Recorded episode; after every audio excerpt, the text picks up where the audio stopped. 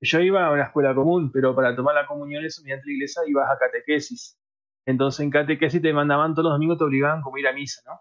Bueno, resulta que yo no iba nunca a misa, me chupaba un huevo ir a misa, pero tenía que ir porque mis viejos me obligaban, yo era chico. Y me acuerdo que tenía cerca de 10, 11 años, ya estaba la confirmación, yo ya era grande.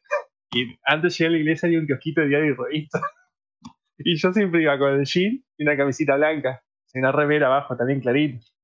Y veo una pseudo hentai, no sé si era la hentai o, la hentai hentai, pero era sin disco, no traía disco, era española, eso la recuerdo bien, la perdí, una de las tantas revistas que perdí.